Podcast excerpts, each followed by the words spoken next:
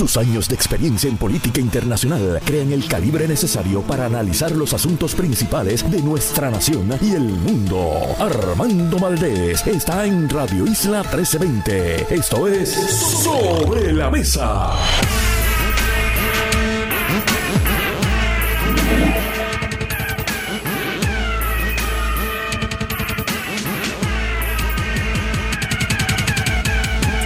Puerto Rico. Soy Armando Valdés. Usted escucha sobre la mesa por Radio Isla 1320. Hoy, en sobre la mesa, Gloria Ruiz Cuilan se sienta con nosotros para discutir varios temas del escenario político. Hoy publica una interesantísima nota en el rotativo El Nuevo Día sobre las finanzas de los candidatos campañas a la gobernación y también los partidos políticos. Pedro Pierluisi sigue estando adelante por mucho. La clásica milla, más de 4 millones de dólares ya en el banco. No estamos hablando de recaudos. es dinero que él tiene disponible en la cuenta de banco para empezar a gastar tan pronto comience la campaña electoral de lleno en los medios de comunicación. Además, estará con nosotros José Bernardo Márquez, representante del movimiento Victoria Ciudadana, buen amigo.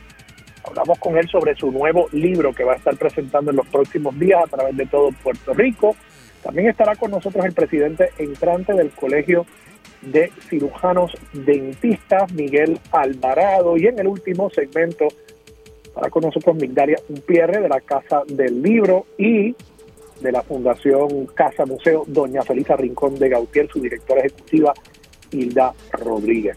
Todo eso y por supuesto, como todos los días, el mejor análisis de todos los temas de aquí en Puerto Rico y de fuera de Puerto Rico para hoy 18 de enero del 2024 son las 8 en punto de la mañana. Los asuntos del país tienen prioridad, por eso llegamos a poner las cartas sobre la mesa. Vamos a poner las cartas sobre la mesa de inmediato. Hay varios temas que quiero discutir aquí, temas políticos del patio. Voy a estar tocando esta ley que ha firmado el gobernador, es una ley que ha promovido el presidente de la Cámara, Rafael Tatito Hernández, para atraer a Puerto Rico el trabajo remoto. Yo creo que eso es una medida que hay que celebrar, hay que reconocer el esfuerzo ahí bipartita incluso multipartita para crear ese marco regulatorio que le permita a muchos puertorriqueños que se mudaron de la isla en busca de un trabajo, el poder ahora regresar a su isla, pero con ese trabajo en mano, trayendo esas nóminas aquí. Yo creo que es una estrategia que potencialmente podría ayudar con el tema del colapso demográfico del país y para también solventar nuestra economía. Vamos a estar hablando también sobre unas expresiones que hiciera el gobernador Pedro Pierluisi acerca de la corrupción en el marco del caso de Wanda Vázquez. El gobernador dice que esto es un asunto individual y que los partidos, los colectivos realmente no tienen ninguna responsabilidad en cuanto a eso. Yo discrepo, yo discrepo, ha sido mi posición, no solamente en cuanto al PNP, sino también en cuanto al movimiento Victoria Ciudadana y el Partido Popular Democrático. Y creo que el gobernador envió un mensaje que es muy peligroso con eso de que no hay una responsabilidad colectiva de los partidos en la lucha contra la corrupción. Y quiero ver también, si me da tiempo, de un pequeño diferendo, una desavenencia tuitera que he tenido en el día de ayer, yo, este servidor, Armando Valdés, mismo, con Manuel Natar, el coordinador general del Movimiento Victoria Ciudadana, a quien no se le puede corregir porque es que se pone changuito, se pone changuito. Y esa cultura de la changuería, esa cultura de la arrogancia, esa cultura de creerse que uno tiene la verdad agarrada por el mango y que cualquier crítica, cualquier corrección no es sino un ataque contra la colectividad y contra la figura. Yo creo que le resta, le cuesta mucho al movimiento Victoria Ciudadana entre personas que podrían naturalmente ser aliados por compartir una visión similar del país, que podrían ser aliados del movimiento, pero que se sienten ciertamente repelidos por esa actitud del movimiento y de muchos de sus seguidores en las redes sociales, sus troles, que sí que los tienen y son muy efectivos y han acaparado las redes sociales y santo y bueno, yo por eso no paso demasiado tiempo allá adentro, pero hay quienes viven, viven en ese pozo muro que es Twitter y cualquier cosa que uno les diga, caramba, se ofende, se ofende, con todo y que uno no tenía esa intención. Así que voy a estar hablando sobre todo eso a nivel de Puerto Rico, la política del patio, pero primero quiero tocar varios temas a nivel internacional, comenzando por esta crisis que continúa expandiéndose en Medio Oriente. Como les comenté ayer, desde Irán se habían lanzado unos ataques aéreos contra grupos que Irán identifica como terroristas al interior del territorio nacional de Pakistán. Estas situaciones, por supuesto, tienden a exacerbarse, tienden a escalar, porque aunque Irán pueda decir, bueno, yo estoy atacando un grupo, no una instalación del Estado, estoy atacando un grupo dentro de las fronteras de otro Estado, para otro Estado esto evidentemente es un ataque a su soberanía, una violación a sus fronteras. Y eso ha provocado en el día de ayer, en las últimas horas, una respuesta por parte de Pakistán, igual grupos al interior de Irán, en este caso ha identificado Pakistán como el objetivo de su ataque un grupo insurgente baluchí dentro de las fronteras de Irán y han matado según los informes de prensa, nueve personas. Así que continúa, continúa lamentablemente expandiéndose el conflicto bélico que a todas luces inició durante esta más reciente etapa de inestabilidad en la región con el ataque terrorista de Hamas el 7 de octubre en territorio israelí, por supuesto la respuesta también de el ejército israelí en la franja de Gaza que ya ha costado cerca de 25 mil vidas, según las autoridades palestinas, mayormente vidas de mujeres y niños civiles. En Estados Unidos, el presidente, ex presidente Donald Trump, estuvo en el tribunal ayer de nuevo.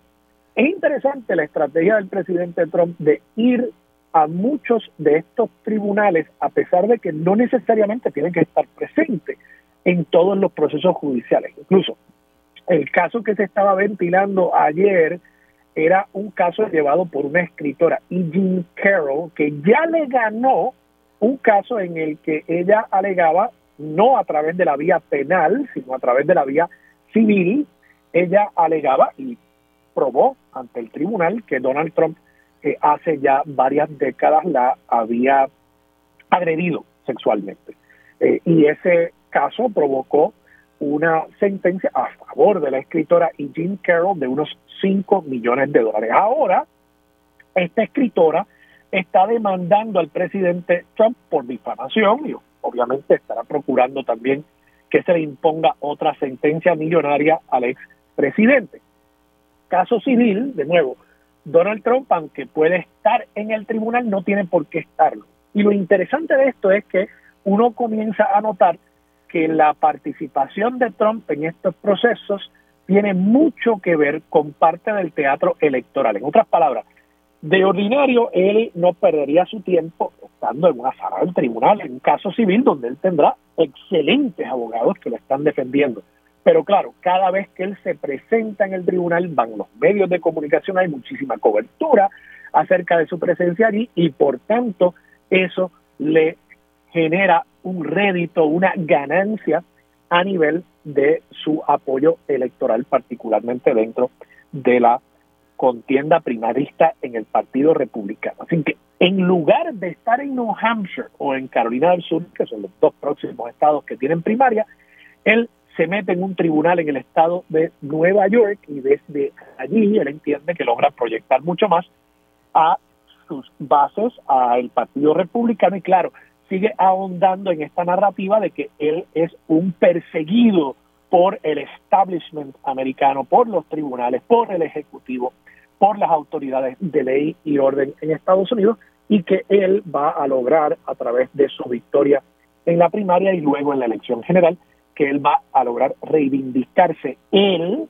como alguien perseguido, pero además a todos los demás americanos que se sienten que están en la rueda de abajo, que son perseguidos, que son atropellados por un sistema que se ha movido en una dirección distinta a su visión del país. Así que es una estrategia político-jurídica interesante y yo creo que vamos a seguir viendo estas participaciones de él muy sonadas en sus casos judiciales. Y por último, en Ecuador, país donde durante los últimos tres días el gobierno de Daniel Novoa, el recién juramentado presidente de ese país, se había logrado establecer o restablecer algún grado de normalidad después de que un grupo armado hubiese tomado un canal de televisión mientras transmitía en vivo.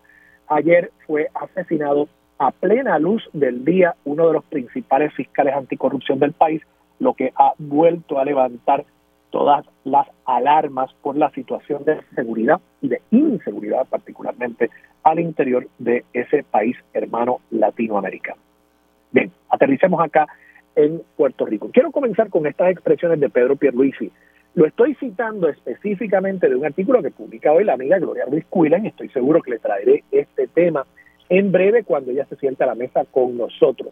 El titular de la nota, página 8, Pierluisi descarta que la Fiscalía Federal lo cite. Dice el gobernador, y esto es en referencia de nuevo al caso de Wanda Vázquez, él dice, mira, a mí no me van a citar, no hay razón para que a mí me citen, todo lo que se está alegando en el caso de Wanda Vázquez tiene que ver con su administración y bueno, yo incluso actué en contra de ella y le hice una campaña cruenta para yo arrebatarle la fortaleza, cosa que logró el gobernador Pedro Pierluisi. Así que eso realmente no me es tan interesante y creo que el gobernador tiene razón. No sé qué aportaría un testimonio de Pedro Pierluisi en un caso que hasta el momento lo que sabemos se limita a la época de la gobernación de Wanda Vázquez. Pero, el gobernador dice aquí, cito, lo he repetido, lo he dicho muchas veces y lo voy a seguir diciendo. Las responsabilidades son individuales, no son colectivas. Desde el punto de vista colectivo, si acaso la única responsabilidad que tiene el partido que yo presido es que hagamos un gran esfuerzo para escoger buenos candidatos y candidatas. Y yo, creo que esa expresión de que no hay una responsabilidad colectiva, de que los partidos políticos no tienen ningún tipo de responsabilidad y que si acaso tienen una es pues, escoger buenos candidatos. Yo creo que eso es una claudicación al rol que deberían tener los partidos políticos en nuestra democracia, que es servir de filtro. Hay una razón por la cual nosotros le imponemos a los candidatos independientes el tener que levantar unas firmas, pero el candidato que, quiero decir, para aparecer en la papeleta, pero el candidato que no tenga un retador al interior de su partido tiene acceso directo a la papeleta si viene endosado por ese partido. O sea, nosotros le estamos delegando, nosotros quiero decir el pueblo de Puerto Rico, le estamos delegando a los partidos parte de la autoridad del Estado de calificar candidatos porque entendemos que el partido pues, va a hacer algo, va a hacer un ejercicio responsable de asegurarse de que solo tengan acceso a esa papeleta personas idóneas, idóneas para ocupar cargos públicos. Ese es el caso, por ejemplo, de Pablo José Hernández Rivera. Pablo José, nadie lo retó para la candidatura a la comisaría residente. Así que él no tiene que levantar ningún endoso para tener acceso a la papeleta. El partido, simple y sencillamente, dice, mira, este es mi candidato. Y se acabó. Y ya, no tiene que levantar una sola firma. Distinto, de nuevo, a un candidato independiente que como no está colgado bajo una estructura partidista, esa persona pues tiene que levantar un número de firmas, a veces un número de firmas importante, porque uno no quiere que cualquier persona simple y sencillamente diga, pues yo quiero aparecer ahí y que de pronto nuestra papeleta pues sea una de esas sábanas inmensas, sin necesidad, sin que esa persona realmente tenga apoyo fuerte en el electorado. Así que en la medida en que nosotros, el pueblo, le delegamos esa autoridad a los partidos como instituciones privadas, pues yo creo que los partidos deberían asumir algo más de responsabilidad en asegurarse de que los candidatos sean efectivamente no solamente cumplidores con los requisitos mínimos y básicos que establece la Constitución, sino que además, de nuevo, sean personas idóneas que representen bien incluso a la colectividad, porque es que le hace daño. E, esta, este intento del gobernador por desviar la conversación acerca de la corrupción y decir, no, esto no nos toca a nosotros, yo creo que desdice y afecta incluso la imagen de los partidos, porque en la medida en que sigue saliendo de cada malla un ratón, y la malla es la roja, la azul o ahora la de Victoria Ciudadana, pues en la medida en que los partidos no enfrentan algún grado de responsabilidad, consecuencias por eso, yo creo que laceran la marca, la imagen de la colectividad, no solamente de ese individuo, por mucho que el gobernador quiera desviar la conversación. Pero además, además, como decía en el caso de Tata Charbonnier, hay muchos de estos casos donde uno sabe, uno sabe lo que está pasando. Al interior del partido, al interior del Capitolio, se sabe de qué pata cojean muchas de las personas que están allí. La gente sabía que había algo raro con el Cano Delgado y optábamos por ignorar, activamente ignorar, fabricar un desconocimiento de las cosas que nos parecían raras sobre el hecho de que un alcalde que no se ganaba ni 60 mil pesos al año estuvieran dando por ahí con relojes carísimos de varias decenas de miles de dólares, camisetas charras que le costaban 400 y 500 pesos, camisetas, no trajes, camisetas charras, sus medidas me parecen a mí, pero que le costaban 400 y 500 pesos. Eso es cosa de nubo rich, querer uno demostrar lo mucho que tiene. Claro, en el caso del Cano me parece que era un asunto casi patológico, porque lo que estaba delatando no era el que él tuviera mucho dinero bien habido, sino todo lo contrario, que tenía dinero robado, que tenía dinero de sobornos. Y eso pues yo no me lo explico. Pero lo mismo pasaba con Jorge de Castro Ponce. Lo mismo pasaba, él se deleitaba de ufanarse de lo mucho que él tenía, de lo rico que era. Y uno iba, yo no, pero personas que fueron a su oficina me dicen que tenía la pecera aquella donde yo les digo que tenía no solamente unos peces tropicales en agua de sal, una pecera cara. Allí estaba el mismísimo manatí Moisés on display para todo el que llegara a la oficina de Jorge de Castro Font. Entonces nadie se preguntaba, ¿cómo es que Jorge de Castro Font tiene tanto dinero? ¿Cómo es que tiene para el mesero con guantes blancos en su oficina y las botellas de champán para los visitantes? Entonces todo el mundo veía eso, pero nadie se cuestionaba. Y todo el mundo se quedaba calladito porque ese es de los míos y yo a los míos los defiendo. Y ese yo creo que es el gran problema de este planteamiento del gobernador de que no hay una responsabilidad colectiva, porque el asunto es que cuando atacan a uno de los tuyos, colectivamente los partidos defienden esa figura, como los legisladores que fueron a estar con Irizarry Pavón en un proceso judicial, como los senadores que fueron al tribunal con Héctor Martínez en el famoso paribos de Tomás Rivera Chat, y como el líder del movimiento Victoria Ciudadana y otros legisladores de ese partido que se fueron allí al Colegio de Abogados a hacer una conferencia de prensa a apoyar a Mariana Nogales antes de que incluso se supieran las acusaciones que se iban a radicar en contra de ella. Entonces, si la defensa es colectiva, también colectiva, debería ser la responsabilidad de esas colectividades de asegurarse de que las personas que ocupen los puestos realmente de las personas que vayan a estar en esa papeleta, que realmente sean personas de las que ellos puedan sentirse orgullosos y de las que el pueblo se pueda fiar. Vamos a tocar otro tema rápidamente, pasando a esta noticia. Esta es una noticia, me parece a mí, positiva Página 27 del periódico El Nuevo Día de Hoy, sección de negocios, nuevo marco para el trabajo remoto privado en la isla. El gobernador Pedro Pierluisi convirtió ayer en ley el proyecto de la Cámara 1745 que crea la ley para facilitar la implementación del trabajo a distancia en la empresa privada y para incentivar el establecimiento de bases de operaciones aéreas en Puerto Rico. Según se indicó en un comunicado de prensa, la creación de la ley es consecuencia del aumento de oportunidades de empleo en la modalidad remota o a distancia se espera que la ley sirva para atraer más y mejores empleos de empresas que no están ubicadas dentro del territorio, pero que ofrecen la alternativa de trabajo remoto desde otras jurisdicciones. Dice el gobernador, por un lado, empresas que no tienen presencia en la isla podrán contratar empleados profesionales domiciliados en Puerto Rico para hacer trabajo remoto de la misma forma que en otros lugares. Y por otro, personas profesionales podrían permanecer en Puerto Rico o relocalizarse aquí con las mismas oportunidades que tienen en un estado o en una jurisdicción y Gabriel Maldonado, el secretario del Departamento del Trabajo, sostuvo durante el proceso de redacción de la pieza legislativa que la agencia participó. Dice, este proyecto lo estuvimos trabajando bien de cerca con el liderato de la Cámara de Representantes. Atemperamos el andamiaje de derecho laboral puertorriqueño para facilitar el trabajo remoto desde Puerto Rico.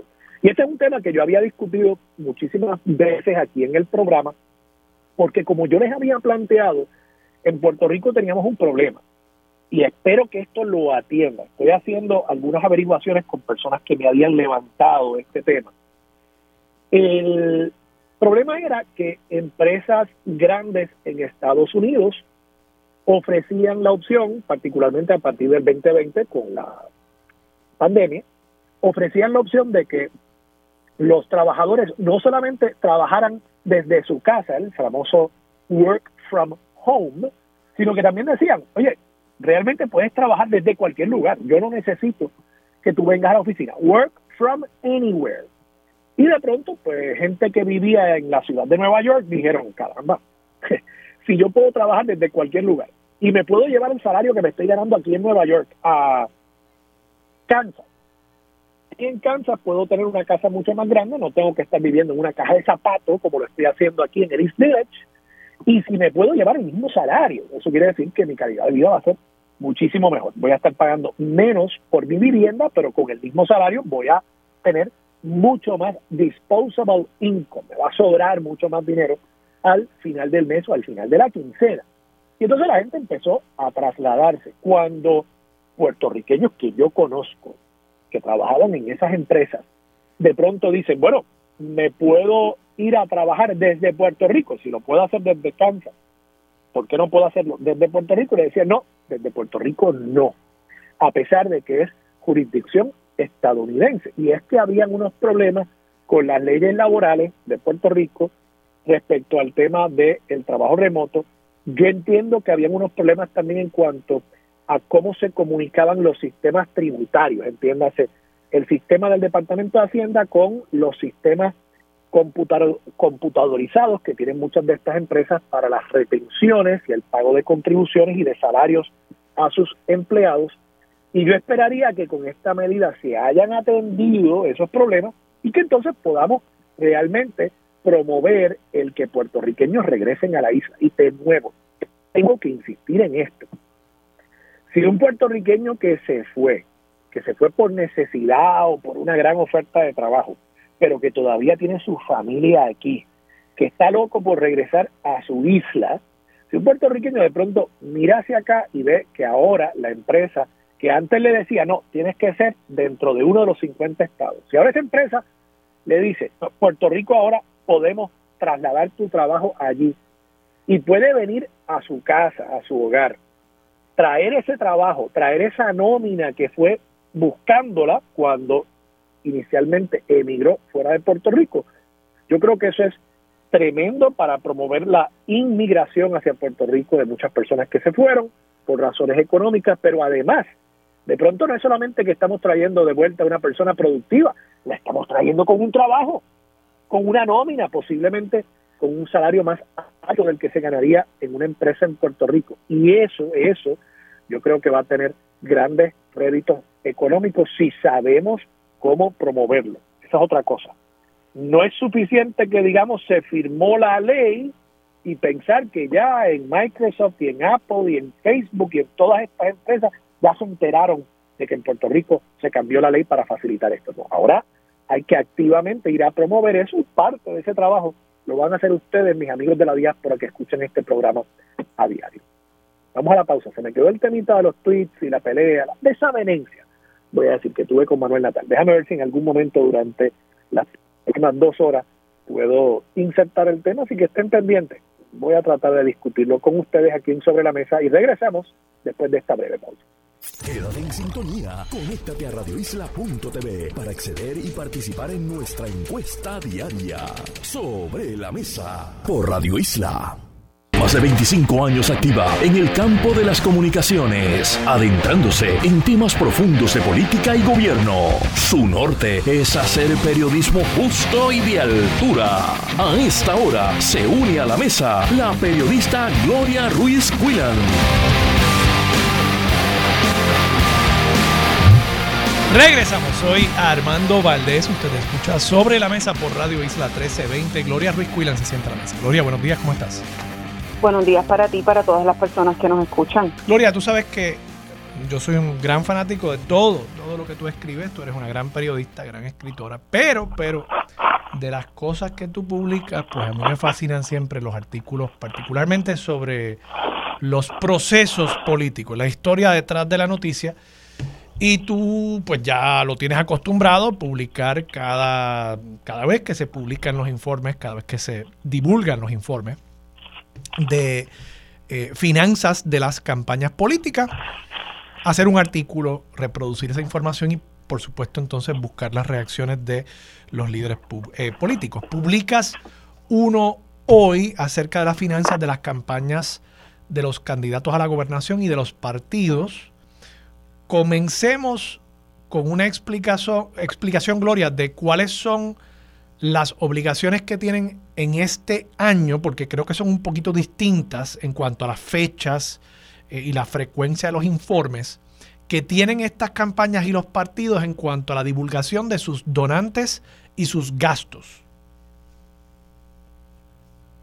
Desde octubre del año pasado, los aspirantes a la gobernación, así como los partidos políticos, tienen el deber, de acuerdo con normativa establecida por la Oficina del Contralor Electoral, de rendir sus informes de ingresos y gastos mensual.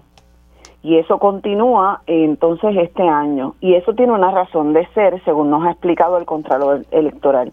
Es básicamente no ataponar todo lo que tiene que ver con las finanzas de estas de estos entes, entiéndase los partidos y los aspirantes a la gobernación y que el pueblo tenga una mirada precisa, mucho más real que enviar un informe cada tres meses o, o debo decir eh, estos informes trimestrales tengan una, una mirada más real, más certera, como dije anteriormente, de cuáles son las finanzas de estas personas que aspiran a puestos tan importantes y cuál es la situación económica de cada una de estas colectividades.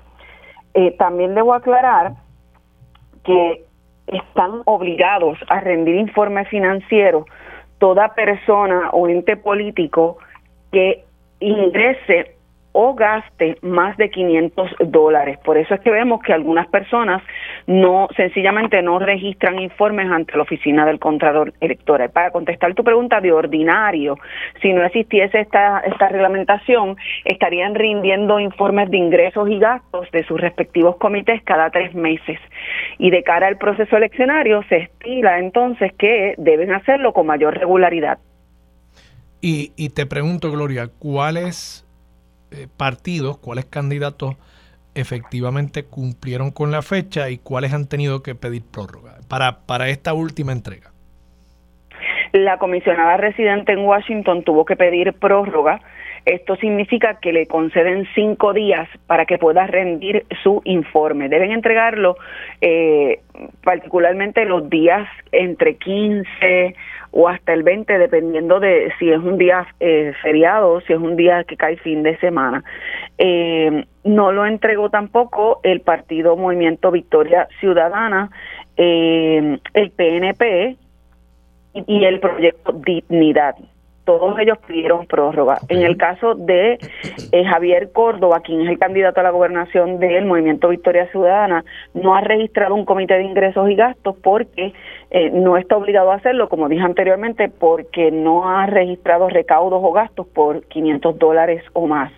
También pidió una prórroga Víctor Medina Cruz, el ex candidato independiente a la gobernación, y recordemos que aunque no esté cobijado por un partido político, la regla es que se ingresa o gasta 500 dólares o más, pues tiene que rendir ese informe. Dicho esto, quienes sí entregaron sus informes puntualmente fue Juan Zaragoza, que aspira a la gobernación por el Partido Popular Democrático, Pedro Pierluisi por el Partido Nuevo Progresista, también lo hizo eh, Juan Dalmao, eh, Jesús Manuel Ortiz, Javier Jiménez y eh, Adanora Enríquez. Comencemos con esos dos candidatos, los últimos que mencionaste, Javier Jiménez y Adanora Enríquez. Eh, ¿Cuál es el estado de sus finanzas? Son que tienen una finanza más modesta. En el caso de Javier Jiménez, tiene disponible para su campaña 3.832,10. Debemos recordar que esa es la cantidad de dinero que al momento, de acuerdo con los informes presentados, tiene en cuenta bancaria para poder realizar su campaña. Y en diciembre, estos informes que se entregaron y para los que se pidieron prórroga eh, eran para el mes de diciembre, eh, obtuvo ingresos por 6.749 y los gastos fueron mucho mayores, fueron 11.405,69 centavos. Mayormente los gastos conciernen a transportación y pago de peajes. Recordemos que Javier Jiménez es el alcalde de San Sebastián, eh, se salió del Partido Nuevo Progresista para ingresar entonces en las filas de Proyecto Dignidad. Y en el caso de Adanora, perdón, pertenecía al Proyecto Dignidad, se desafilió y entonces ahora es una candidata independiente a la gobernación. En diciembre ingresó a su comité 515 dólares y tuvo gastos por 1374. Contrario a Javier Jiménez, en su cuenta o su balance está en negativo 250. Negativo 250. Ok, esos son los... Eh, bueno, Javier Jiménez, candidato de Proyecto Dignidad, y Adanora, que habría sido eh, candidata también, aspirante de Proyecto Dignidad, pero ahora es candidata independiente. Pasemos al, al... Bueno, Proyecto Dignidad radicó su informe como partido. No, no pidieron prórroga. Ok, pues pasemos a el, eh, el Movimiento Victoria Ciudadana. Me dijiste que también pidió prórroga. Es correcto. Ok, bueno, pues pasemos a el Partido Popular. Entiendo que ahí tenemos el informe del Partido Popular y los informes de Jesús Manuel Ortiz y de Juan Zaragoza. Es correcto. En el caso de Juan Zaragoza, y luego pasó con el PPD y con Jesús Manuel Ortiz, Juan Zaragoza es el que tiene la mayor cantidad de ingresos en ese mes después del gobernador Pedro Pierluisi, que como hemos discutido es un fenómeno aparte. Eh, sí, pero eso, eso, es como decir, eso es como decir que que yo llegué segundo en una carrera con Javier Coulson. sí, tú sabes, porque tú sabes, sí, eh, eh, Juan Zaragoza tiene la mayor cantidad de fondos después de Pedro Pierluisi. Ok. eh, la cantidad. Dilo, dilo los números, dilo los números para que la gente entienda por qué digo esto. Les digo ahora, la cantidad que ingresó Zaragoza en diciembre fueron 65 mil 780 y tuvo gastos de 6.665,99. Y para hacer la comparativa que bien tú haces, el gobernador solo en diciembre ingresó más de medio millón.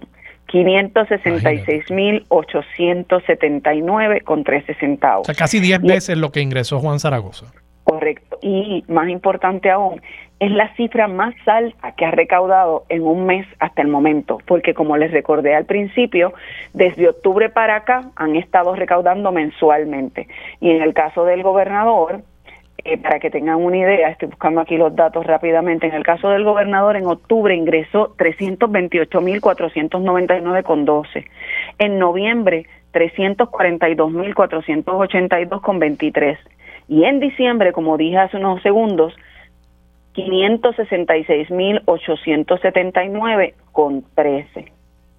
Volviendo a Zaragoza, Zaragoza sí detuvo un poco los gastos, porque recordemos que en los meses previos de octubre y noviembre invirtió unas cantidades sustantivas en publicidad. Ahora tienen su cuenta para poder hacer eh, su, su, su campaña 125.491 con 12. Comparado con el presidente del PPD, él tiene solamente 11.737 con 74 para hacer su campaña. Es decir, lo que tiene Ortiz en cuenta es 9.35% de lo que tiene su retador. Estamos hablando de Zaragoza. Juan Zaragoza. y, Es, un punto bicicleta de lo que tiene Pedro Pierluisi. En el caso de ambos, ¿verdad? Los dos están atrás, pero la clásica milla no comienza a describir cuán atrás están en cuanto a, recaudos en comparación con Pedro Pierluisi, si es que él llega a ser el candidato a la gobernación del PNP. Para que tengan una idea, eh, Jesús Manuel Ortiz recaudó en diciembre 27 mil 263,43, comparen eso con medio millón. En noviembre, sin embargo, él apretó el paso porque en noviembre él solo había recaudado 49,60. 49 mil. 49 dólares con 60. Este, ahí hay una, una diferencia. Eh, Gloria, tengo, tengo, tengo que pedir una pausa. Voy a pedir una pausa y regresamos. Es que me, me, estoy recuperando. Vamos a la pausa, regresamos aquí en Sobre la Mesa con Radio Isla. Regresamos, soy Armando Valdés, usted escucha Sobre la Mesa por Radio Isla 1320. Gloria Ruiz Quilan sigue sentada a la mesa. Gloria, me tomé un tecito. Creo que estoy, creo que estoy recuperado aquí de los datos que me estabas ofreciendo. Em, el PPD, no, no me has mencionado las finanzas del Partido Popular Democrático y, me sorprendió, me sorprendió que de pronto no parece estar tan mal. Los últimos informes que tú eh, publicabas, a veces el PPD tenía 500 pesos en la cuenta de banco, ahora de pronto parecen estar sólidas las finanzas del partido, no de los candidatos necesariamente. Pues sí, esa es una gestión que desde eh, que Jesús Manuel Ortiz encabeza el liderato del partido, se ha encargado de, de solventar las finanzas de la colectividad. Para que tengas una idea, en diciembre lograron ingresar 69.469,25 y esta es la mayor cantidad que logran ingresar en mucho tiempo en solo un mes. En, en noviembre habían ingresado 14.855 y en octubre 9.266. Así que la cantidad es considerable. Eh, quería hacer una pausa en el caso de Jesús Manuel Ortiz. Me equivoqué en dar unos detalles, di los gastos, de, los gastos, no los ingresos. Esos 49.60 se referían a lo que ingresó en noviembre, a lo que gastó en noviembre. Ah. En diciembre gastó 27.263,43 e ingresó en diciembre en su comité 33.033,23. Los gastos eh, de este de este mes entonces básicamente fueron, les digo ahora rápidamente, y sigo con Jesús Manuel Ortiz, los gastos de diciembre fueron 27.263,43, pero llaman la atención que en esos gastos de Jesús, Jesús Manuel hay dinero eh, para lo que se conoce como un styling. Es una asesora en imagen y también 500 dólares y también gastó poco más de 800 dólares para la compra de un de lo que sería su vestimenta para la erradicación de la candidatura. Ok, ok. ¿Cuánto fue lo que gastó en el, en el styling? 500. 500. Ok, está bien. O sea, esas cosas, estas cosas hay que hacerlas también, ¿verdad? La, política, pues, es de imagen. Incluso me parece que no, está mal. Yo voy a llamar a ver si me, si me pasa el número. 811 con 72 centavos. ¿Cómo fue? La vestimenta, 811 con 72 centavos. Está bien bien, no, no está comprando. Me dicen que hay una tienda que se llama Chain, creo, algo en China o algo que tiene trajes más baratos, pero está bien. No, no está tan mal. Lo voy a llamar para que me pase el número del stylist. Em, bueno, pasemos al PNP, ¿verdad? Porque es que realmente, y, y, lo he hecho a propósito, los he mantenido un poquito en distintos escalafones, porque el PNP está como que, en este momento hay que decirlo, está en otra liga. Está en otra liga. Bueno, perdóname, Juan Dalmau y el PIB no, no radicaron ¿Pidieron sí, Sí. Ah, radica. Ah, pues vamos, al, vamos al PIB entonces. Juan Dalmau radicó y tuvo ingresos en diciembre de 14.582,63 y los gastos prácticamente fueron equivalentes con 14.562,54. El PIB es el partido que más sólidas tiene sus finanzas. Eh, rebasó al PNP, rebasó a todos. Eh, el PIB está en unos, moverme de una página a otra, el PIB en diciembre tuvo unos ingresos de 19.246, pero tiene un balance de 215.344 con 12. 215 mil. Sí. O sea que el, doble de lo que tiene el Partido Popular. Es correcto. El Partido Popular tiene 108.668 con 73 y no podemos hablar del PNP porque contrario a Pierluisi que mantiene aceitadas sus finanzas, en este caso se pidió también una prórroga. La cantidad que tenía el PNP hasta noviembre en balance era solo 48 mil con 96 centavos. Siempre se le ha cuestionado y no se le puede atribuir solo a, a Pierluisi. Quien es el presidente del PNP siempre deja en rezago a la colectividad y se dedica a recaudar dinero más para su campaña que para el partido. Y es una de las, de las cosas que se le ha cuestionado también a Pierluisi. Eh, Digo, y eso tiene mucho que ver también, Gloria, en justicia, ¿verdad? En el caso del Partido Independentista puertorriqueño, ellos no tienen primaria. E, entonces, pues, eh, eh, levantar para el PIB como colectividad es levantar para el candidato que ellos van a escoger, que en este caso, pues, repite como candidato eh, Juan Dalmau. En el caso del PNP y el PPD es distinto. Ya, ya el PPD ha tenido una primaria a la gobernación, el PNP históricamente siempre las ha tenido. Y pues de pronto si tú estás como presidente recaudando para el PNP y viene alguien y te reta, como le pasó a Pedro Pierluisi con Ricky Rosselló la vez pasada, pues gran cosa has hecho. Sí, pero hay un dato aquí singular. Tanto el PIB como el PNP tienen unas, unas eh, son unas listas de donantes recurrentes que se hace por transferencia. En el caso del PNP es algo que por años, por decenas de años se ha llamado Blue Wave. Y significa que eh, hay una cantidad de, de donantes fijos que constantemente están nutriendo esas arcas del partido. Y ese modelo también lo tiene el Partido Independentista Puertorriqueño. Sin embargo, luciría como que el Partido Independentista Puertorriqueño es el que más aceitado tiene ese modelo. De hecho, Dalmau tiene tres formas de recaudación. Él recauda por actos políticos, por donativos individuales y por la venta de artículos. Vende camiseta, vende gorra, eh, bajo el título de Patria Nueva, que ha sido su su su eslogan de campaña, no de estas elecciones, sino de la pasada también. Sí, eso es el, merch, el vende merch. Exacto, sí, es correcto. Eh, sí. Eh, de paso, Gloria, en cuanto a eso de los donantes recurrentes, una de las cosas que uno escucha sotoboche en la política, en el Capitolio, es que muchos de esos donantes recurrentes del PIB eh, son empleados en el Capitolio, son empleados en la Comisión Estatal de Elecciones, son un poco personas que, que se sienten compelidas a, donar. Eh, ¿tú, ¿tú, has podido confirmar eso? Mira, obviamente yo no conozco a todos los empleados del PIB, pero sí he visto nombres ahí conocidos, eh, por ejemplo, el mismo comisionado electoral del Partido Independentista, lo he visto con cierta regularidad. He visto otros líderes de la colectividad, como Manuel Rodríguez Orellana, que también contribuye. Y no me parece fuera de lugar porque si tú crees en ese ideal y en ese partido, pues lo lógico es que, que lo mantengas a flote y eso significa también contribuir económicamente. En cuanto a miembros de, de, la legislatura o que trabajen para el PIB, pues no, no puedo precisarte porque no los conozco a todos. Gloria, el PNP, de nuevo, lo mantengo en un escalafón aparte. Eh, eh, ¿Cuánto, bueno, ya nos dijiste que Pedro Pierluisi en un solo mes recauda 500 y pico de mil, ¿con cuánto balance él queda en este informe, en su cuenta de banco?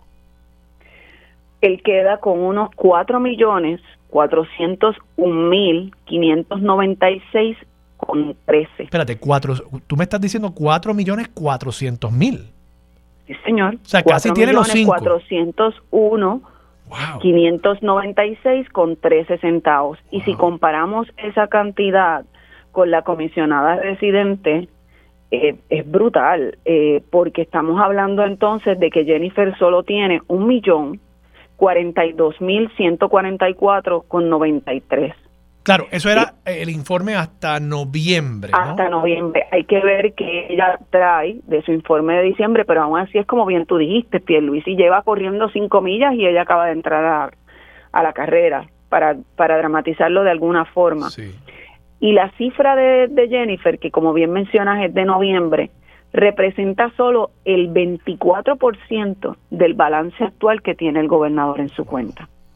Y cuando le hemos preguntado al gobernador si él tiene una meta o un límite de recaudación, él ha dicho que no y que va a recaudar todo lo que se pueda y que va a gastar en la contienda primarista todo lo que sea necesario. Eso es básicamente lo que él ha dicho. No hay no hay un límite en términos de lo que él eh, se planifica recaudar. Y recordemos que esto es solo para la primaria. Después vienen las elecciones generales, o sea que quien prevalezca en esa contienda tendrá entonces que volver a llenar su cochinito para eh, participar de las elecciones generales. Sí, y, no tengo y no tengo duda de que Pierluisi, como él señala, si tiene que gastar los 4.4 que tiene, él lo va a hacer, porque eh, así es, o sea, así son las campañas políticas y así es la guerra, escalan, ¿verdad? Y de nada sirve tú tener el... ¿Cuándo son las primarias? ¿El 5 de junio son las primarias este año? El 2 de junio y el 5 de noviembre las elecciones generales. De nada te sirve el 3 de junio haber perdido la primaria y todavía tener 4 millones en la cuenta de banco. eh, que al final del día se va a gastar lo que se va a gastar y Pedro Pierluisi, si algo ha demostrado es que tiene la capacidad de recaudar. Así que yo no, no tengo duda de que él en par de meses vuelve a tener los 5 millones de pesos necesarios para parear con el fondo voluntario y, tendrá todo el dinero del mundo. Si es que gana, claro. Tiene que todavía pues ganar esa primaria. Gloria, gracias. Cuando tengas el informe de Jennifer, me imagino que publicarás otra noticia. Eso es correcto. Muy bien, pues estaremos pendientes. Gracias, Gloria. Gloria Ruiz Quilan del Nuevo Día. Vamos a la pausa, regresamos con más de Sobre la Mesa por Radio Isla 1320. Yo soy Armando Valdés, usted escucha Sobre la Mesa por Radio Isla 1320. Lo próximo, ya está aquí con nosotros en el estudio José Bernardo Márquez. Él es representante por acumulación del movimiento Victoria Ciudadana y ahora candidato también a el Senado por el distrito de Bayamón. Bajo esa insignia, Miguel Alvarado López dentista y presidente entrante del Colegio de Cirujanos Dentistas, estará también con nosotros. Y en el último segmento, Migdalia Unpierre de la Casa del Libro e Hilda Rodríguez de la Fundación Casa Museo Felisa Rincón de Gautier. Hablamos con ella sobre esas entidades culturales y sus calendarios de actividades culturales, particularmente durante estas fiestas de la calle San Sebastián, porque sepan que ambas están en el viejo San Juan y si van a estar por allí, pues se pueden dar la vuelta también por estas entidades, apoyarlas y ver las grandes exhibiciones que siempre, siempre tienen para todo el público puertorriqueño. Todo eso y por supuesto continuamos con el mejor análisis de todos los temas para hoy, 18 de enero del 2024. Son las 8 y 57 de la mañana. Los asuntos de toda una nación están sobre la mesa. Seguimos con el análisis y discusión en Radio Isla 1320. Esto es Sobre la Mesa. Regresamos, soy Armando Valdés, usted escucha sobre la mesa por Radio Isla 1320. José Bernardo Márquez se sienta a la mesa. José Bernardo, buenos días, ¿cómo estás? Buen día Armando, buen día a la audiencia de Radio Isla. Muy bien, agradecido de estar aquí. Gracias, gracias a ti por estar aquí, siempre estar disponible para sobre la mesa. Oye, te voy a hacer una pregunta. He estado queriendo hacerle estas preguntas a los políticos para un poco romper el hielo en estas entrevistas. ¿A ti te confunden con alguien en la calle? Cuando te ven en la calle, saben que te han visto en televisión, te han visto en el periódico, pero no se acuerdan específicamente de ti, quizás te confunden con otra persona. ¿Te pasa eso? Eh, mm, confusión, yo creo que a veces quizás el reconocimiento de... No se acuerdan tú, de tú eres fulano, exacto. Ajá, tú, tú eres alguien que yo he visto, ¿verdad? Eres tú. Eh, y eventualmente, pues, en mi caso, todo el vínculo con, con Betito, pues, es inevitable. Con tu papá. Exacto. Tú eres el hijo del alcalde. No te confunden con tu papá. Eh, no, no, Aunque se parecen, pero tú eres obviamente mucho más joven. Sí, sí. De hecho, con el tema del parecer físico, eh, no me han tratado muy bien a veces diciéndome que, me parezco a Pierluisi. Este, ¿Te han dicho que te pareces a Pierluisi? no sé si por el yo sabía que iba a haber algo así.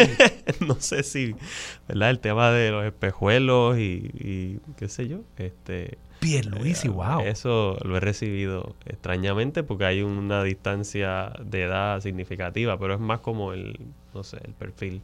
Eh, pero en contenido, ¿verdad? En posturas y en muchas otras cosas, pues espero que, que esa gente pues guarde las distancias. Yo te voy a admitir que a mí me confunden a cada rato entonces, yo llevo, yo llevo mucho tiempo en esto. Yo fui director de OGP cuando tenía veintipico de años. O sea, yo, yo llevo mucho tiempo en esto. Entonces, la gente sabe que me ha visto en algún lugar, pero realmente no se acuerdan quién yo soy. Entonces me dicen, mira, pero tú eres legislador. Y yo, no, no, no soy legislador. Eh, pero ¿y tú eres esto? ¿Tú eres aquello? Entonces, pues nada, yo le mira, yo estoy en la radio, ocasionalmente estoy en televisión. Pero sí me han confundido y algunos de estos yo ni, ni, los entiendo. Me han confundido con mi compadre, porque es mi compadre. Yo fui su compadre, su padrino de boda y él fue eh, mi padrino de boda. Me han confundido con José Nadal Power, mm. de, de, físico. ¿no? Me han confundido con William Villafañe, que yo, I don't see it, pero me han confundido con William Villafañe. Y, y muchas veces también me han confundido, este sí que no lo entiendo, Manuel Natal. No, lo entiendo, no, lo entiendo. Eh, y cuando me confunden con Manuel Natal, les digo algo para que, pues si creen que soy Manuel Natal, pues no, mentira, mentira. los corrijo, los corrijo. No me voy a poner con esas cosas. Eh, José Bernardo, vamos a hablar sobre tu libro, Propongo Esperanza, pero antes, esta semana también eh, le han dado cobertura en la prensa, primera hora lo puso creo que en portada, a unas medidas tuyas para atender el problema demográfico del país. Ese es uno de los temas que más a mí me, apasiona, me importa, creo que es un tema fundamental sobre la, viabilidad de, Puerto Rico como, como, nación, como lugar para vivir. ¿Qué es lo que tú estás proponiendo? Pues mira, eh, se retomó esa discusión por esa cobertura que hace Primera Hora. Primera Hora lo enfoca en el tema de natalidad y he estado explicando que si bien el, el tema de la natalidad es importante y tenemos que ver cómo creamos las condiciones para que más personas quieran hacer familia y mantenerse como familia aquí en Puerto Rico, que mi proyecto es uno más dirigido al tema de la migración. ¿no? Eh, tiene un componente de natalidad en la medida en que se propone eh, crear un crédito por dependiente a nivel estatal, dar ese apoyo a esa familia que, tiene un Child Tax Credit, exacto, pero a nivel de Puerto a nivel local, exacto, como un segundo apoyo que se incentiva de parte del gobierno de Puerto Rico. Y ese es que además tiene un efecto sobre los niveles de pobreza infantil. Claro, el, el Instituto de Desarrollo de la Juventud definitivo. planteó que cuando el Child Tax Credit se expandió eh, de antes tenía que ser tres dependientes y después se, se eliminó ese requisito que eso tuvo un impacto creo que tanto de quizás 12 puntos en, la tasa de pobreza infantil en Puerto Rico. Y de hecho ellos son uno de los que estamos convocando a vistas públicas precisamente para proveer lo que ha sido esa experiencia y hacer las recomendaciones debidas con ese aspecto del proyecto de ley 1865 y los otros. Pero trato también de aclarar, porque un poco la, la cobertura lucía como si fuera eh, te vamos a dar dinero para que tengas hijos. Y no, ¿verdad? Esa no es la, naturaleza ni la simpleza del, proyecto. Estamos diciendo, si tú estás en tus 20 o en tus 30, queremos enviar un mensaje como gobierno que Puerto Rico te quiere aquí. Eh, y si estás fuera y estás pensando regresar, pues queremos enviarte el mensaje de que estamos dando este tipo de apoyo porque reconocemos que estamos compitiendo con, con, Florida, con Connecticut, con Texas y con otras jurisdicciones que las familias jóvenes están sacando su calculadora, los jóvenes profesionales que se están graduando, diciendo cuánto me van a pagar aquí, eh, qué tipo de servicios voy a tener, por ejemplo, en educación pública, en acceso quizás a recreación, a entretenimiento, en seguridad, en salud, una serie de variables que la realidad es que la vida en Puerto Rico está complicada. Y pues proponiendo esto quizás como una alternativa inmediata, a corto plazo, reconociendo que no es suficiente y que los criterios que toman las familias al momento de tomar estas decisiones son mucho más estructurales y más complejos. Así que yo no renuncio al tema de una mejor educación, por eso estamos con, con una demanda con el Departamento de Educación para que los chavos verdaderamente estén llegando al salón de clase, eh, al tema de la seguridad en otros asuntos de fiscalización a la policía, al tema de las armas y otras cosas que, que inciden sobre la motivación que tiene un joven o una joven a quedarse en Puerto Rico. Pero me parece que a corto plazo hay también que tomar unas medidas un poquito más drásticas porque la cantidad de jóvenes que se van entre 20 y 39 años es absurda. O sea, estamos hablando de decenas de miles. En, creo que el 2018 fueron como 35 mil. Eh, luego bajó eso como a 20 y pico de mil, pero sigue siendo una, una cantidad significativa de personas que, todos conocemos, ¿verdad? Pues todos tenemos eh, o hermanos o primos o gente que se graduó, en mi caso, eh, de escuela superior, que cuando tú entras a las redes sociales veo a la mitad de mi clase que está en otro lado. Y, pues eso tiene un efecto dominó social y económico en Puerto Rico que no podemos ignorar. Y tú traes un tema que, que para mí, yo, siempre lo he planteado, y tú lo planteas de forma más efectiva, es enviarle un mensaje también o sea, e, es, reconocer que esto no va a ser una panacea, e, esto no es la solución, pero al menos comenzamos a decirle al joven, este país te quiere, este país te quiere apoyar. Y yo creo que es, es un mensaje necesario. Ayer en, en ABC Puerto Rico, yo, yo estoy allí sustituyendo a Carmen de 6 a 7 eh, por estas próximas semanas. Y en directo y sin filtro, ayer la pregunta que teníamos al público, la encuesta era si estaban de acuerdo con incentivos para promover la natalidad. Oye, 75% en contra de, incentivos para promover la natalidad. Eh, y, yo veo eso y, realmente pienso que como, como sociedad, como país, somos agresivamente, violentamente antijoven. joven Antijoven.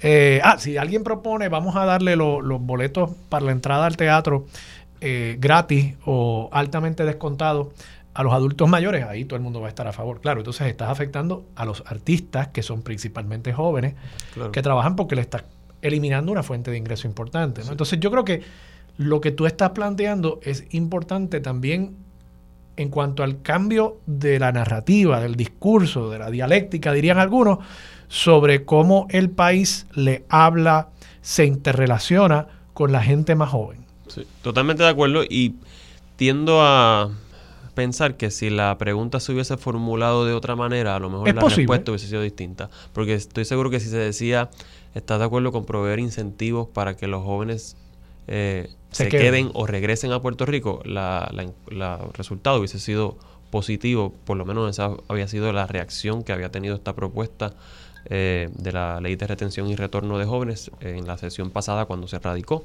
Ahora está pendiente que inicie el proceso de vistas públicas. Y creo que quizá eh, esa, esa narrativa más de que suena como a, dependencia, ¿no? que hay todo también como toda una cultura en contra de ese tipo de ayudas a, familias porque se vislumbra como si fuera promover una cultura de dependencia. Que, esa narrativa también hay que cambiarla porque no es dependencia. De acuerdo, es, pero es reducción de pobreza. De acuerdo. Que lo vimos con el Child Tax Credit. O sea, tú, la gente dice, ay, le vamos a dar chavos para que, para que compren lo que quieran.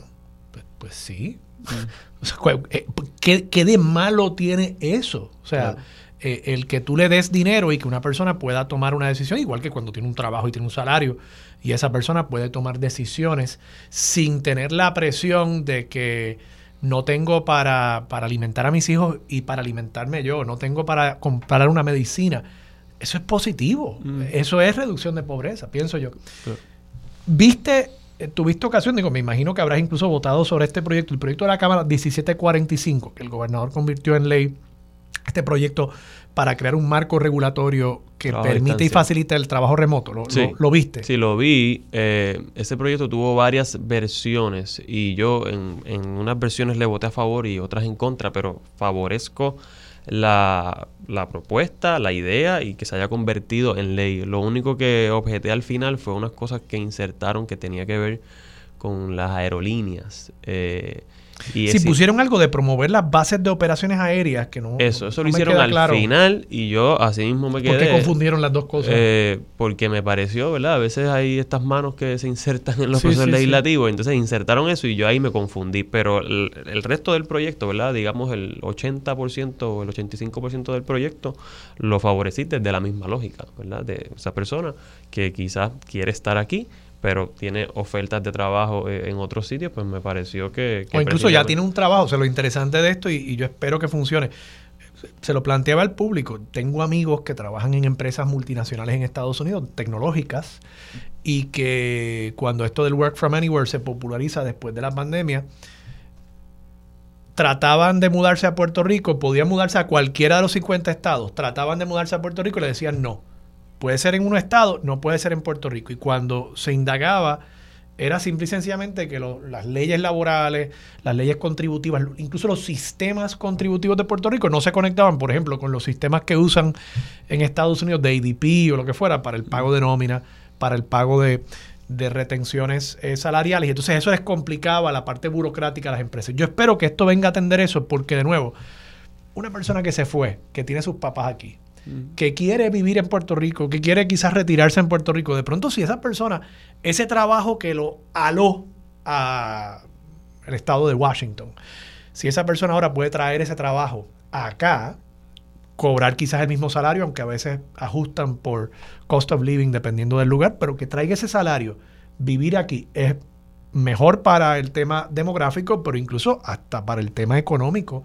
Es otro modelo de desarrollo económico, de, atracción, digamos, de fábricas anteriormente, a atraer literalmente a los trabajadores y que, y que traigan esos salarios aquí. Así que ojalá que funcione. Claro, ahora hay que promover eso también. Claro, y, eh, en principio y filosóficamente totalmente de acuerdo y en la práctica también conozco gente que, que está en esa posición y que consideró o ha estado considerando. Y le dijeron que no. Eh, exacto. Y, o que estaba como la incertidumbre de cuál era el proceso. Como a veces era sí, pero ah, le tomó más tiempo clarificar cómo era que se iba a lograr en el caso de Puerto Rico, a veces quizás por, por el tema del marco regulatorio, yo creo que a veces todavía por una cuestión a veces de desconocimiento, por el trato de qué rayos es Puerto Rico como territorio y cómo se relaciona, que eso pues, es otro dilema, pero, pero lo he visto, he visto y creo que va a tener un efecto en, muchos jóvenes profesionales.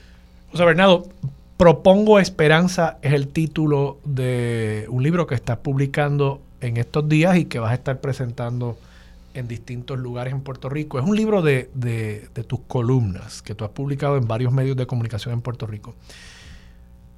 ¿Qué descubriste en el proceso de recopilar y reeditar esas columnas acerca de tu pensamiento? Tengo que pensar que una cosa es escribir cada una individualmente a través del espacio de cuatro, cinco, seis años. Otra cosa es de pronto sentarte recopilarlas y ver cómo ha cambiado tu pensamiento, cómo se ha reafirmado en algunas cosas. ¿Qué, qué, descubriste de ti al hacer ese trabajo de recopilar y reeditar esas columnas? Mm.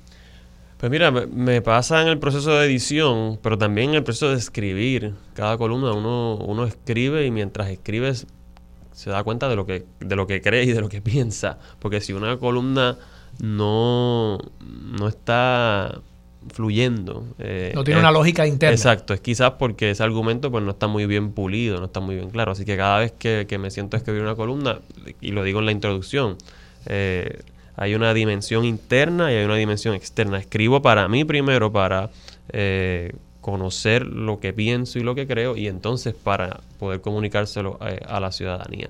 me di cuenta que hay unos hilos temáticos, ¿verdad? Que, que van más allá del tema de la semana o la discusión legislativa de la semana. Eh, en mi caso, pues hay unos temas a los que vuelvo eh, y que, y que se, ¿verdad? Se, se, repiten y por eso me permitió eh, categorizarlos y decir aquí hay una potencial publicación alrededor de, de, estas categorías temáticas, como por ejemplo eh, la importancia de que la gente participe, como un convencimiento de que mejor y mayor democracia es algo positivo. Hay gente que le rehuye a, mayores instancias de participación, a que la gente se pueda expresar, a que hayan votaciones eh, amplificadas eh, a la ciudadanía. Hay gente que le teme a eso, ¿verdad? Porque cree que puede tener en algunos casos unos impactos demasiado a la derecha o demasiado a la izquierda. Y yo creo en más democracia corte por donde corte eso. Eh, y ese es el primer el tema del libro. Asimismo, la, identificación de que como ciudadanos nos pasamos buscando soluciones individuales a problemas que son problemas colectivos. Eh, como he dicho en, otros espacios, el tema de, de, la seguridad, el tema de la educación, cada familia tiene que estar eh, precisamente porque el gobierno es incapaz y, e inefectivo, pues entonces tengo que poner al muchacho en, una escuela privada. Eh, o tengo que poner eh, control de acceso. Y, y esos son pues soluciones que, que algunos podrán darse el lujo de tenerlas, pero que es, renunciar a la raíz de esas problemáticas que son problemáticas colectivas y de eso se trata la política.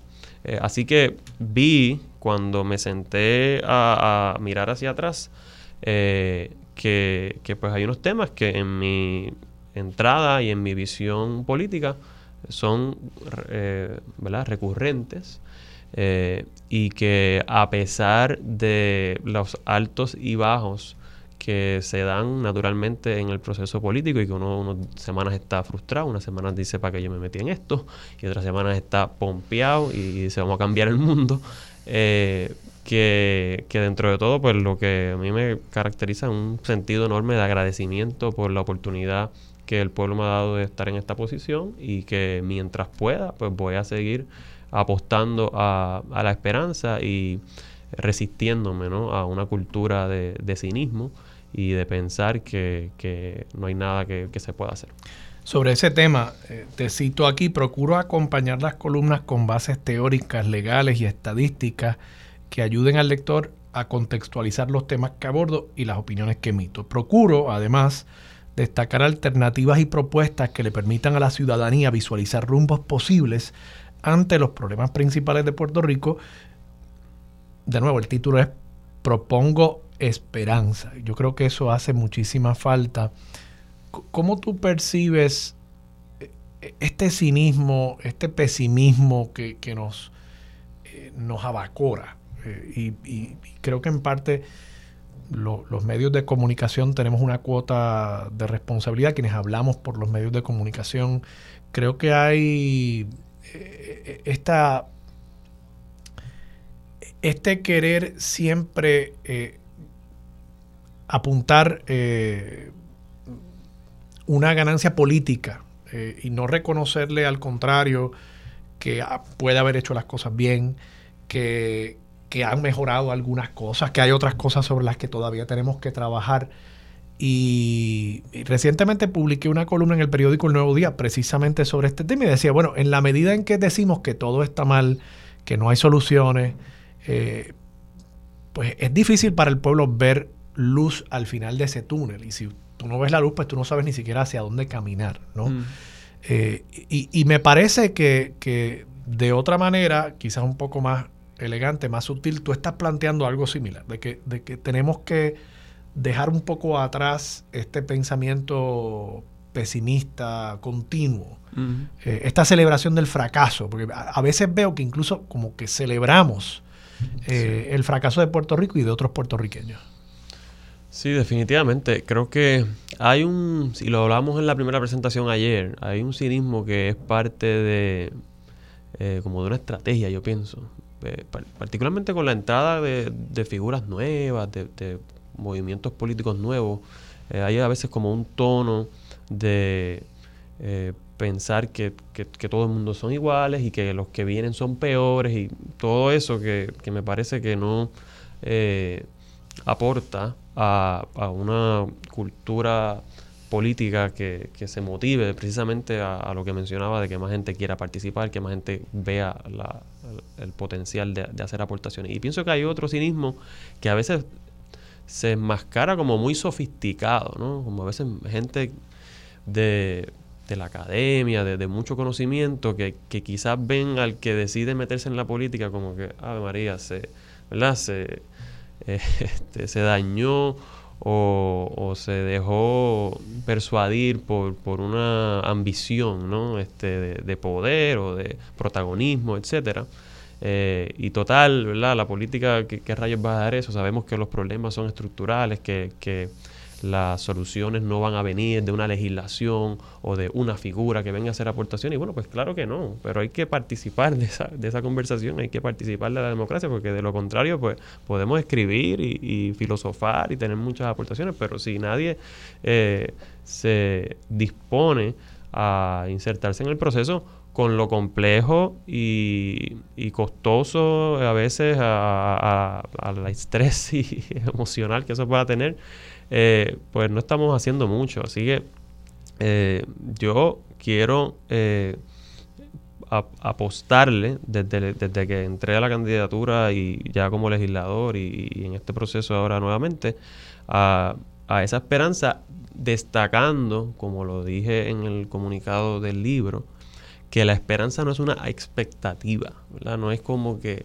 pues yo espero que las cosas cambien y espero que la, yo creo que la esperanza es una tarea eh, eh, y entonces, en la medida en que no asumimos esa tarea, pues el fracaso y, la derrota eh, se convierte en una profecía autocumplida, porque, porque entonces si no nos disponemos a, encargarnos desde los distintos espacios, ¿verdad? No todo el mundo tiene que hacer una aportación desde lo electoral, desde lo gubernamental, ustedes lo hacen desde el análisis, desde el periodismo, la ciudadanía desde sus espacios de comunidad, también tiene una responsabilidad que asumir, tanto cuando vota como cuando se involucra en una junta de vecinos, eh, cuando eh, crea una entidad que atiende una problemática. De nuevo, volviendo, hay unos problemas cuya raíz y cuyas soluciones son colectivas, son comunes, y, para eso es que está el proceso democrático, y, y me parece que mientras más personas crean que es posible aportar, pues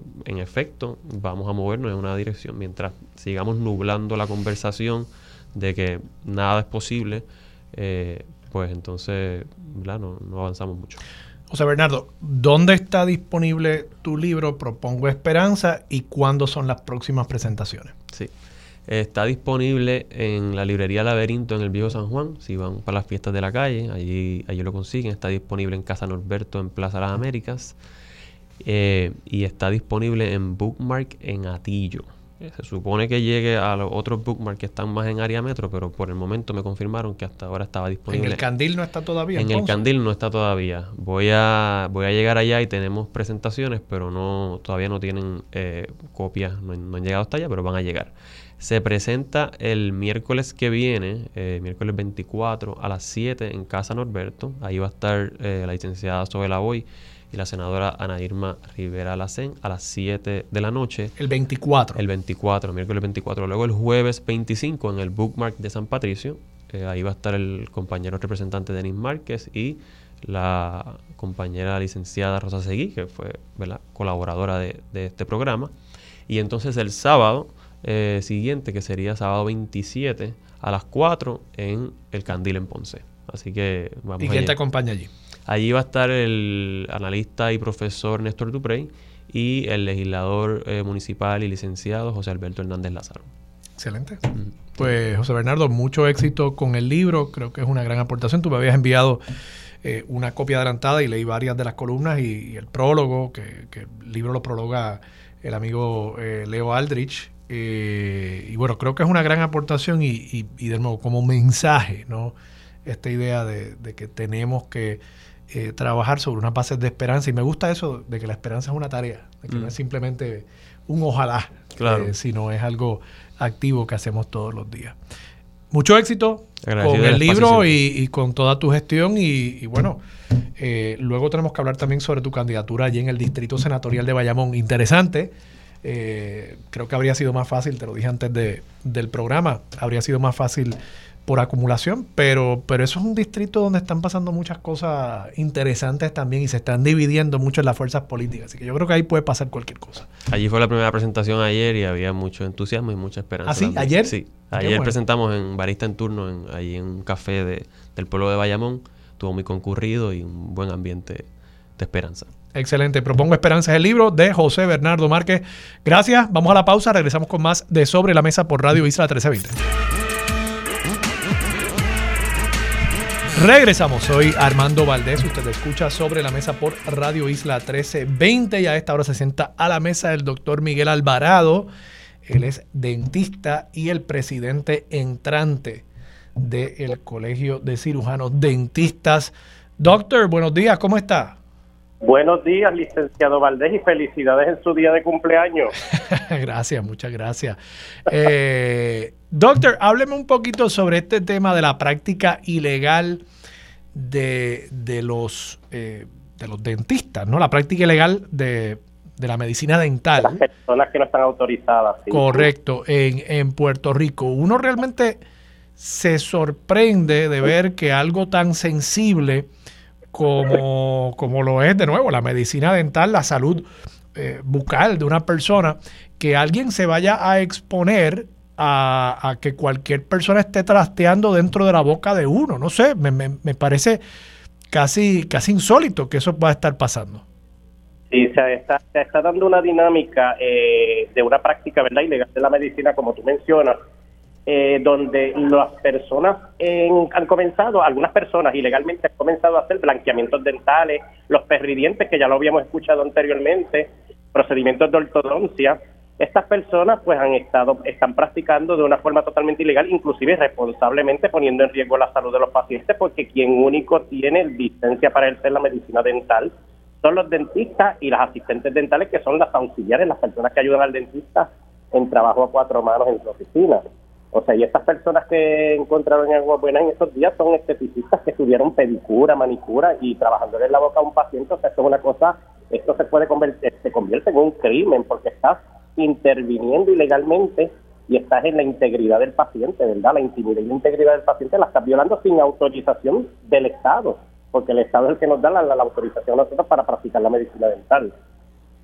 Más allá del tema legal, que por supuesto es importantísimo y el Estado regula estas prácticas eh, y estas profesiones porque estamos hablando de asuntos fundamentales que van a la salud, a la seguridad pública, eh, a la salud individual de las personas que se exponen a, que una persona no certificada esté, esté de nuevo trasteando en su boca.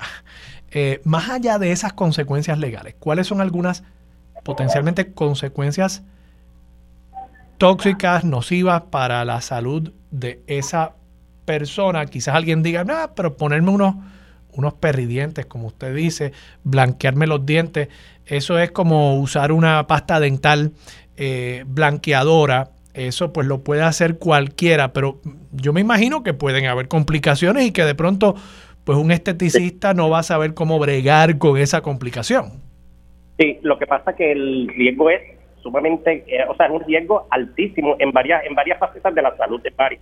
Primero que las personas que están adiestradas para esterilizar los instrumentos, ¿verdad? Para eh, llevarlos a la boca en calidad humana, en, una calidad alta para los humanos, son los dentistas y las asistentes dentales. El paciente se expone a, infecciones en la boca a transmisión de herpes, de hepatitis, de VIH, de papilomavirus, que son las verrugas que están ahora, han brotado, ¿verdad? Un brote enorme en todo el planeta. Entonces, todas estas condiciones que se pueden transmitir a través de estos instrumentos que están sin esterilizar, que no se sabe ni cómo los limpian ni cómo los lavan, un instrumento que va para la boca de un paciente tiene que someterse a una temperatura, a una presión adecuada para que entre a la boca del paciente. Esto no es lavarlos en cloro, ni lavarlos en alcohol, ni pasarle un paño de lisol, ni nada de esto. Todos se exponen entonces a unas, unas, a unas se ponen a una contaminación cruzada entre pacientes. Lo segundo es que también le pueden aplicar un medicamento en la boca que le cause una reacción anafiláctica, que es una reacción alérgica. La persona puede morir por una reacción alérgica en el caso de que, por ejemplo, un tan simple como el fluoruro de barniz que se le aplica en las clínicas dentales a los pacientes, hay personas que son alérgicas al fluoruro de barniz y si se le aplica esto tan sencillamente como una pasta dental, como me lo menciona, puedes matar al paciente. Lo tercero es el control de infecciones, las personas, en la, la boca es un centro de infecciones natural, de, bacterias natural. Si tú te pones a buscar en la boca y causas una infección, esa infección puede pasar al seno nasal, puede pasar a los ojos, puede pasar a los oídos, ya cuando estamos en estas fases superiores, en esos planos superiores de la cara, de la cabeza, ya nosotros estamos prácticamente llevando al paciente a una meningitis. O sea, esto se trata, una mujer embarazada puede perder su bebé porque si tiene enfermedad periodontal y le manejamos y las bacterias se llegan de una forma inadecuada, le podemos causar un aborto. O sea, es unas complicaciones graves, serias, envuelven la salud. La salud no es estética. El que quiera verse bonito, pues va a un centro de estética, pero el que quiere un buen trabajo dental, un buen trabajo de medicina dental, va a un dentista certificado. Doctor, ¿y por qué la gente acude a, estos lugares eh, no certificados que no deberían estar ofreciendo servicios dentales, ¿por qué acuden allí? ¿Son más económicos o es simplemente la conveniencia de que si me estoy haciendo las uñas, si me estoy haciendo un facial, pues mira, blanqueame los dientes también? ¿Por qué van? Porque mira, las redes se anuncian eh, unos anuncios, una, una promoción, ¿verdad? Totalmente equivocada, dislocada, dislocada porque es una promoción donde ellos te dicen, yo te hago el blanqueamiento dental por 50 dólares, te cobra 100. Por 50 dólares menos, estás prácticamente arriesgándote a la muerte, a las infecciones, al mal control de, de, salud, o sea, estás arriesgándote a mil cosas. Claro, el propósito del dentista y del médico es que la salud del pueblo esté bien. Pero estas personas le ofrecen más baratos los servicios, mucha gente por desconocimiento, porque esto hay que empezar a orientar ahora a la población gracias a la gestión que ustedes hacen y los medios de prensa que están orientando ahora al público y nos están permitiendo llegar al público para que la gente conozca la realidad de esto. Porque estas personas te ofrecen unos servicios rápidos, baratos, pero lo rápido y barato que dice el refrán resulta más caro. y resulta más caro inclusive con la salud. Aquí hay gente que ha perdido, hay gente que ha perdido todos sus dientes porque ha ido a ponerse unos braces en una clínica de de Marquesina y le han movido todos los dientes y se le han caído todos. Imagínate tú. Pero eso, eso le consta a usted, doctor. Sí, sí, hay casos en la Junta Dental Examinadora que se han procesado, en casos que se han procesado la Y se le cayeron todos los dientes. Se le caen los dientes y una persona que fue con una, con una contaminación de herpes. Pero, doctor, pero usted menciona una persona poniendo poniendo braces también. Armando, eh, licenciado, si usted, si usted ve los casos, son casos que tú dices, ¿cómo es posible que una persona se atreva, o sea, se auto, se autodenomine dentista y se pone a trabajar? Es como si como si un ingeniero, este, o sea, es, una cosa bien, es una cosa... Pero esa persona que ponía braces, ¿esa persona se vendía como dentista o admitía que era un esteticista que pues tenía un negocito por el lado de, poner braces. No, en este caso Casa de los públicos en estos días, nosotros no somos ortodoncistas, pero trabajamos con braces en los dientes del frente, no tocamos las muelas. Ok. Ya, el que ve eso, o sea, tú vas al dentista y no te toca las muelas, o sea, el dentista te tiene que evaluar toda tu cavidad oral. Por eso, pero la persona que puso los braces ilegalmente no era dentista. En los casos anteriores, la persona que puso los braces no era dentista. No era dentista, ok. Y, no era dentista, pero se vendía como dentista. Se vendían como dentistas, sí, o sea, aparentaban. Ah, de hecho, habían personas que hubo un paciente que nos dijo, doctor, él no es doctor.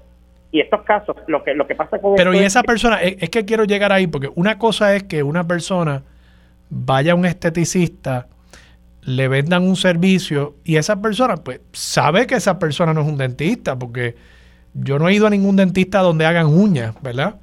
Eh, y pues está asumiendo un riesgo. Es ilegal lo que está haciendo el estaticista, pero creo que la persona al menos tiene un poquito más de conciencia de que esa persona que le va a hacer ese servicio no es dentista. Otra cosa es alguien que me está diciendo, yo soy dentista y yo ofrezco servicios dentales. E, esos individuos tenían una oficina que si yo entrase allí, parecería la oficina de mi dentista. No, no es la realidad. No. No, tenían algunos instrumentos dentales, por ejemplo, los que hacen blanqueamiento, las estéticas que hacían blanqueamiento, ellas hacían el blanqueamiento en la misma estética y tenían los instrumentos todos que los compran en eBay y en la farmacia porque eso se puede comprar por ahí, pero la licencia no la pueden comprar en eBay. O sea, nada, le hago la pregunta porque si, si hay personas que uno entra a la oficina, parece un consultorio de un dentista y uno no sabe, pues eso es un peligro aún mayor. Eh, y entonces ahí tendría que haber un trabajo bien agresivo de de, fiscalización por parte del Estado, por parte de los colegios eh, y, de información y orientación a, a los ciudadanos sobre cómo uno verifica y valida que la persona a la que uno está acudiendo es un profesional dental. Los casos que son personas que no son de la profesión dental, que no tienen su licencia, eso se refiere a justicia, porque no están cobijados bajo la ley directamente. Aunque violan la ley, le corresponde a justicia.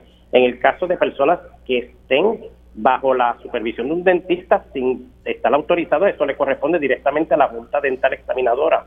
Pero en estos casos de blanqueamientos, de presidentes, de braces, son estéticas, gente independiente, en marquesina, o sea, es una dinámica que se ha regado eh, de una forma ilegal. Hay otra cosa, hay unas personas que le dan unos cursos y los autorizan a practicar la medicina y legalmente le dan un certificado y todo. O sea, usurpan hasta las funciones de, los organismos que dan licencia en Puerto Rico. Bueno. Doctor, muchas gracias. Yo, yo creo, yo creo que esto es un tema bien importante de nuevo. Yo no, no sé, no comprendo como una persona con lo tiquismiqui que somos nosotros para tantas cosas yo no puedo creer que haya gente que vaya a la marquesina de una casa, abra la boca y deje que una persona empiece a meterle la mano allá adentro en la boca. Es que no, cierto, cierto, o sea, nada más, o sea, no estoy hablando aquí ni siquiera de, querer ir al mejor profesional dental del mundo. Estoy diciendo como, una cosa de, es que a mí me daría asco. Yo no quiero que, a mí no, yo no quiero que el dentista meta la mano en mi boca, pero pues nada, tengo que ir. Sí, sí, sí, sí, cierto. Muy bueno, doctor, gracias. Era el doctor Miguel Alvarado, presidente electo entrante del Colegio de Cirujanos Dentistas de Puerto Rico. Vamos a la pausa. Regresamos con más de Sobre la Mesa por Radio Isla.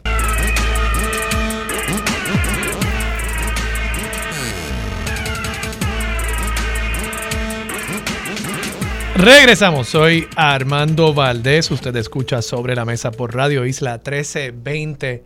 Pana mío, me acaba de enviar un video de Ricky Rosselló felicitándome en mi cumpleaños. No, no a mí directamente, pero, pero está bueno, me ha hecho reír. De paso, a Miguel Alvarado tengo que felicitarlo también en su cumpleaños. Nosotros somos eh, birthday twinsies, tocayos de cumpleaños. Así que gracias, gracias por estar aquí con nosotros un día como hoy, donde está celebrando, no voy a decir la edad, Facebook me la dice, pero no voy a decir la edad de don Miguel Alvarado. Yo, en cambio, si les diré, estoy cumpliendo 45 años. Vamos a ver, ¿cuántos años me pueden quedar? Buenos años, no sé. 45 años. Estoy a mitad, a mitad del camino. Están con nosotros Hilda Rodríguez y Migdalia Unpierre. Buenos días a ambas, ¿cómo están? Buenos días, Armando, y feliz cumple vida. Muchas gracias, muchas gracias. Sí, buenos días, buenos días y felicidades. Gracias, gracias. Eh, bueno, hablemos de la Casa del Libro. Comencemos contigo, Migdalia. ¿Qué, ¿Qué tienen para este fin de semana? Yo me imagino que estarán abriendo, pero además tienen unas eh, jornadas de grabado puertorriqueño. Sí, buenos días. Eh, yo quiero hablar un poquito de lo que ahora mismo se está presentando de las jornadas en la Casa del Libro. Eh, las jornadas del grabado es un colectivo que llevamos 20 años promoviendo la gráfica, educando sobre la gráfica puertorriqueña. Y actualmente tenemos una exposición que se llama Isla Pirata. Eh, Isla Pirata es una muestra de obras de alrededor de 30 artistas puertorriqueños que trabajamos la gráfica con un discurso pues crítico ante pues la situación de, de la isla. Y hay grandes verdad maestros de la gráfica que, que están exponiendo en el colectivo además de tener obras de artistas jóvenes eh, donde pues eh, trabajamos con el medio del grabado Excelente. Y esa, esa exhibición ya está eh, puesta en, en, la Casa del Libro, ¿no? Sí, la, la exposición abrió el 15 de, de diciembre. Y va a estar hasta mayo. Perfecto. Y durante, ¿verdad? Todo lo que, que viene pasando este año, vamos a tener eh, visitas guiadas, donde vamos a estar los artistas hablando de sus trabajos, se van a estar dando talleres de, de gráfica, ¿verdad? Para que la gente conozca el medio que nosotros trabajamos y que deseamos preservar. Y eventualmente también tendremos un conversatorio donde trabajaremos el discurso de, del arte político y la censura. Eh, así que lo que queremos es que la gente pase, ¿verdad? Ahora que van a estar en, en San Juan, que pasen por la muestra y que estén pendientes de las actividades que vamos a estar ofreciendo eh, para apoyar verdad este medio tan importante. Y te pregunto, para, para este fin de semana que van a haber tantos y tantos puertorriqueños y puertorriqueñas en las calles del Viejo San Juan, ¿van a estar eh, abiertos en la Casa del Libro? Entiendo que sí, que va a estar la, la, la, Casa del Libro abierta, ¿verdad? Precisamente lo que, lo que queremos es ese movimiento que no se limite, ¿verdad?, a, las fiestas de, la calle, sino que aprovechen todas estas actividades que van a estar ocurriendo alrededor de la misma y que entonces puedan pasar por la Casa del Libro para los que no conozcan o no han visitado o se les olvidó, ¿verdad? La Casa del Libro está ubicada al lado de la Capilla del Cristo, al frente del Parque de las Palomas y este, allí entonces pueden visitar la muestra y obviamente ver ¿verdad? lo que ofrece la Casa del Libro para todos los visitantes. Excelente. Y Hilda, Hilda Rodríguez, directora ejecutiva de la Casa Museo Feliz Rincón de Gautier, ustedes van a estar recibiendo un importante premio en estos días.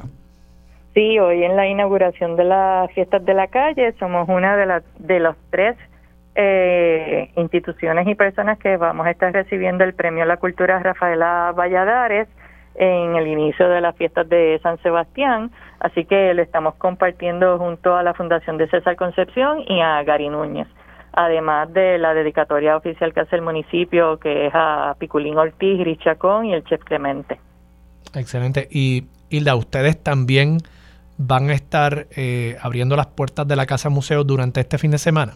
Vamos a estar abiertos de hoy jueves y mañana viernes. Vamos a estar recibiendo al público de nuestro horario regular de 9 a 4 de la tarde. Excelente. Y pues ya saben que si ustedes van subiendo hacia las calles y digamos que fuesen a través del Paseo La Princesa, que es una belleza ir por ahí, llegan hasta la puerta de San Juan, suben por ahí y, les queda, ¿verdad? Básicamente al frente, la Casa Museo sí, Rincón. Una vez, una vez cruzan la puerta de San Juan, nos van a encontrar a mano izquierda si suben por la puerta y si van bajando hacia la puerta nos van nos, nos ven a mano izquierda si suben por la puerta. Si van bajando la caleta de San Juan, nos ven a mano derecha. El último el edificio color rosa de tres pisos. Y allí pueden detenerse y obviamente pues tomarse un respiro, eh, pero además eh, mientras están allí descansando un poquito pueden ver esa, esa preciosa estructura sanjuanera. Muchas veces la gente va al viejo San Juan, no tiene la ocasión, no tiene la oportunidad de entrar en un hogar y la Casa Museo, pues fue un hogar, fue el hogar eh, por algunos años de Doña Fela y, hay muchos artefactos, ¿no? Mucho, mucha memorabilia de, de, la vida de Doña Fela.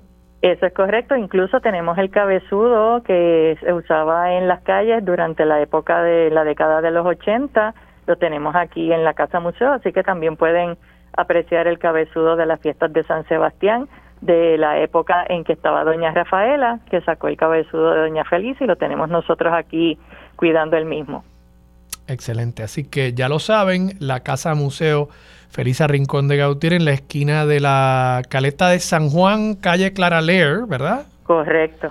Y en la Casa del Libro, en la calle del Cristo, al fondo, una vez cruza la calle Fortaleza hacia el sur, Allí, frente a la Capilla del Cristo y frente al Parque de las Palomas, está la Casa del Libro y pueden disfrutar de ambas de estas eh, extraordinarias entidades culturales de nuestra ciudad amurallada. Gracias a ambas, Hilda y Migdalia. Vamos a la pausa, regresamos con Mili Méndez. Dígame la verdad, es lo próximo aquí en Radio Isla 1320.